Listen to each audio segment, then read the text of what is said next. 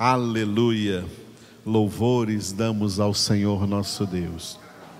Segunda parte da nossa congregação dominical e matutina, vamos meditar no versículo 16 do Salmo 72. Salmo 72, versículo 16. Este versículo exalta a provisão divina, por isso é o título que nós damos a este versículo: provisão divina. Neste versículo, Salomão, o autor deste salmo, orou assim: Haja na terra abundância de cereais que ondulem até aos cimos dos montes Seja a sua messe como o Líbano, e das cidades floresçam os habitantes como a erva da terra. Vamos repetir? Haja na terra abundância de cereais, que ondulem até os cimos dos montes.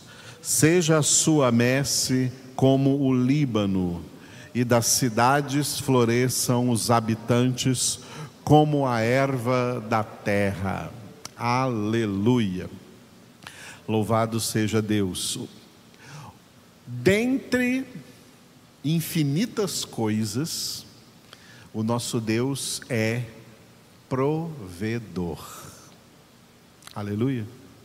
Ele é o Deus de toda a provisão. E tem algo interessante na língua hebraica porque na língua hebraica não existe a palavra provisão. Como também não existe o verbo prover ou providenciar. Providenciar é a mesma coisa que prover. O que que esse pro está fazendo aí? Prover, providenciar, provisão. O pro é uma preposição antes da palavra visão. É uma preposição antes do verbo ver, prover. É uma preposição antes da palavra vidência. Vidência vem de ver, providência. O pro aí significa antes, antes. Provisão significa ter uma visão antecipada das coisas. Prover significa ver antecipadamente. E também equivale a prever. Prever ou prover é a mesma coisa, é ver antecipadamente, ver com antecipação. Na língua hebraica não precisa do pró para isso. Na língua hebraica só tem o verbo ver, só tem o verbo ver. Por isso que aquele título que é dado para Deus lá na antiga, no Antigo Testamento, né, no livro de Gênesis, quando quando Abraão diz para Isaac que o Senhor iria prover, que o Senhor iria prover o cordeiro para o sacrifício, é? o, o cordeiro para o sacrifício, porque Abraão estava em obediência a Deus, levando seu filho Isaque para sacrificá-lo no alto do monte Moriá, por ordem de Deus, foi uma provação que Abraão estava passando, e nessa provação ele foi aprovado. Enquanto ele levava Isaac, Isaac perguntou para ele: Pai, eu estou vendo a lenha, eu estou vendo o fogo, eu estou vendo o cutelo, eu só não estou vendo o cordeiro para o sacrifício. E Abraão disse: Então, o Senhor proverá. Né? O Senhor proverá. Na verdade, Abraão não disse isso. Abraão disse assim, ó, em hebraico, Abraão disse assim: traduzindo para o português, o Senhor já viu isso. O Senhor já viu isso. E é por isso que então as pessoas falam em português, né? Erroneamente, porque é errado falar assim. É, em Israel jamais se fala assim, em hebraico não tem, em hebraico não tem nenhuma palavra com som de já, jeji, joju. E falam então Jeová Jirê. Jeová Jirê é um aportuguesamento, é algo da língua portuguesa, né? Na verdade, falou em hebraico Adonai Ieré. Adonai Ieré e não Jeová Jirê. Adonai Ieré que traduzido para o português é: O Senhor já viu. Você precisa de alguma coisa? O Senhor já viu. O Senhor já viu, sabe quando? Antes da fundação do mundo, o Senhor já viu que você ia existir e o Senhor já viu tudo o que você ia precisar na sua vida. E aí, para o português, né, ficou traduzido como o Senhor proverá, o Senhor provê. Na verdade, é o Senhor já viu tudo. Ele já viu tudo. Fique tranquilo, o Senhor já viu tudo. E usando a palavra em português, que nós estamos mais acostumados, o Senhor já tomou todas as providências necessárias. Olha como a fé, o dom da fé que nós recebemos de Deus, que também é provisão de Deus para nós, o dom da fé, nos deixa tranquilos. Ah, nos deixa tranquilos, nos deixa calmos. Através do profeta Jeremias, Deus tinha dito também uma palavra para Israel, mais uma palavra que Israel também rejeitou. E Deus disse assim através do profeta Jeremias: Olha, é na conversão e na calma que está a tua salvação, mas tu não quiseste. Israel não quis. Mas pega só a primeira frase: é na conversão e na calma que está a tua salvação. Ou seja, no que diz respeito à sua vida espiritual, é na conversão. Deus quer filhos verdadeiramente convertidos. Deus não quer, não aceita e abomina filhos pervertidos. Pervertidos é o oposto, o contrário de convertidos. Não vem com essa, porque Deus não aceita perversão. Deus quer conversão. Em tudo toda a nossa vida voltada para Ele, nos pensamentos, nas palavras, nas ações, nas vontades, nos desejos, em tudo o que somos, em tudo o que fazemos. Deus nos quer 100% voltados para Ele, centralizados nele. Ele é o centro da nossa vida. Filhos de Deus não são egocêntricos, filhos de Deus não são antropocêntricos, filhos de Deus são teocêntricos, filhos de Deus são cristocêntricos. É o Senhor que é o centro, não nós. Tem muita gente por aí querendo ser o centro das atenções. Não. Nós não somos o centro de nada. O Senhor é o centro.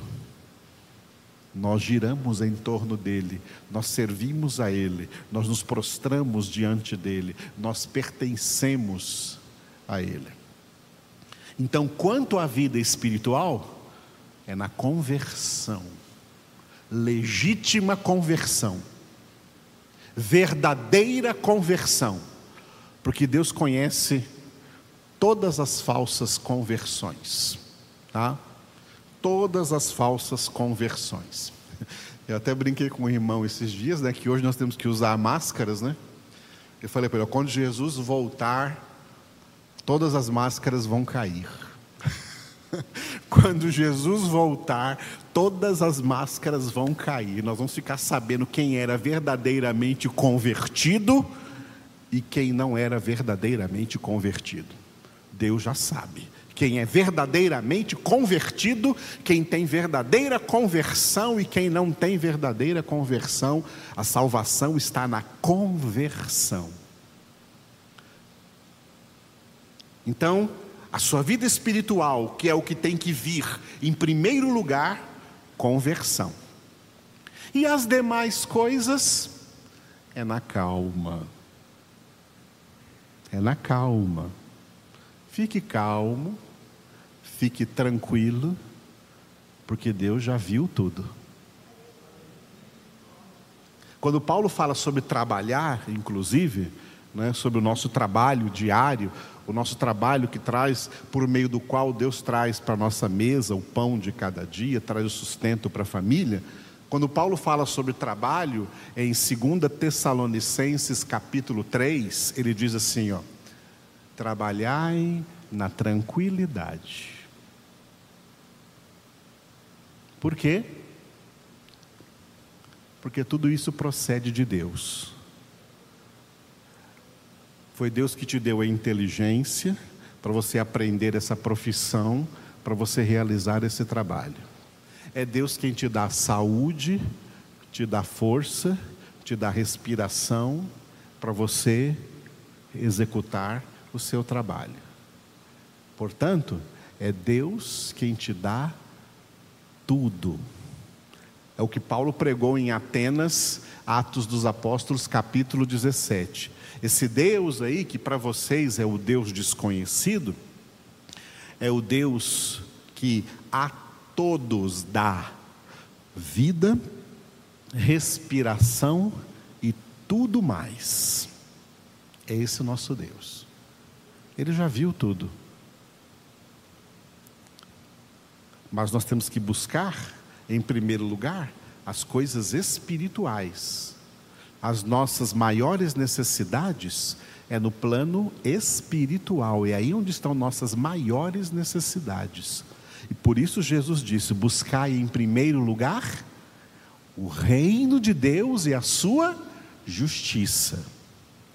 E as demais coisas? Calma, tranquilidade, porque elas serão acrescentadas. Se o vosso pai cuida da erva do campo que hoje cresce e amanhã é lançada ao fogo, se ele cuida dos pássaros que sobrevoam os céus, quanto mais valeis vós para o vosso Pai Celestial do que as flores do campo, do que as ervas do campo, do que os pássaros do céu? Então, Deus já viu tudo. O nosso Deus é um Deus de abundância. Ele encheu essa terra com tudo que nós precisamos para sobrevivência na terra com justiça e honestidade. Se tem gente passando fome na terra, miséria na terra, isso recai sobre os maus administradores que prestarão contas diante de Deus. Mas Deus sempre foi provedor de tudo para toda a humanidade. E especialmente para nós, seus filhos, provedor de salvação em Cristo Jesus.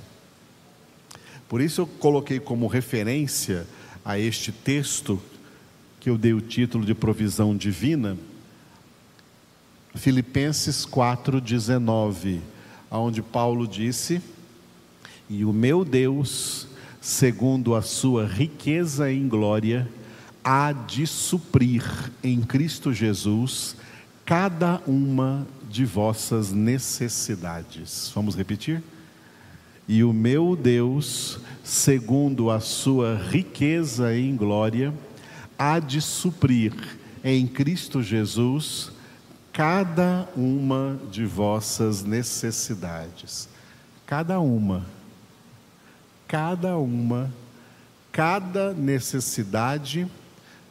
Porque Paulo coloca agora no futuro, há de suprir, é porque lá no passado, Adonai e Ere, ele já viu, ele já viu que nós iríamos necessitar. Aleluia. Antes de vir para cá, eu estava comendo uma maçã. E aí eu estava olhando para a maçã enquanto eu comia. E falei, Senhor, obrigado, porque essa aqui o Senhor preparou para mim desde toda a eternidade, para que eu comesse ela hoje. O Senhor já viu que hoje eu iria estar comendo esta maçã. Deus é tão tremendo, olha só para a humanidade. Não há nenhum ser humano repetido, cada um é único. E isso não acontece só nos seres humanos. Isso acontece, é uma impressão de Deus, imprimindo toda a criação. Cada passarinho é único, cada animal é único, cada vegetal é único. Nunca vai existir uma folha de uma árvore repetida. Embora elas pareçam iguais, cada uma, cada folha, já imaginou quantas folhas tem no, no, no planeta Terra inteiro? Nas florestas todas? folhas que caem, depois vem outras no lugar. Cada uma dessas folhas única. Por isso que a maçã que eu comi hoje, ela é única e ela é para mim. Cada fruta é única. Assim como cada tempo que nós vivemos é único. Esse domingo que nós estamos aqui reunidos e os irmãos à distância, ele nunca existiu antes. Esse 2 de maio de 2021 que nós estamos agora, nunca existiu antes. É um dia novo. E é um dia inédito, e é um dia único, quando ele passar, vai entrar para a história e não volta nunca mais. Deus faz coisas únicas. E por isso Ele é o Deus que sabe até quantos fios de cabelo há em nossas cabeças e na cabeça de cada pessoa na face da terra. Nosso Deus é meticuloso, nosso Deus é perfeito, Ele é perfeição, isso significa santidade, Ele vê tudo, Ele sabe tudo. Ele sabe quantas são as batidas do seu coração, desde que o seu coração começou a bater lá no ventre da sua mãe, e a sua mãe foi lá no médico, na ultrassom, escutou oh, o coração do neném batendo. Deus já estava contando essas batidas, ele sabe qual é o número dessa batida agora aí, do seu coração e do meu. E tem mais, ele já calculou quantas batidas você vai ter. E quando chegar a última, você morre. Por isso Jesus disse: Qual de vós, por mais que se esforce, pode acrescentar um só côvado à duração de sua vida? Deus está no controle de tudo, e é por isso que só Ele é Deus. Isso é o que significa ser Deus.